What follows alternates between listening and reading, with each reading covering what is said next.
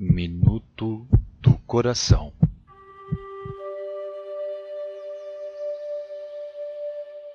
Madre Clélia ensina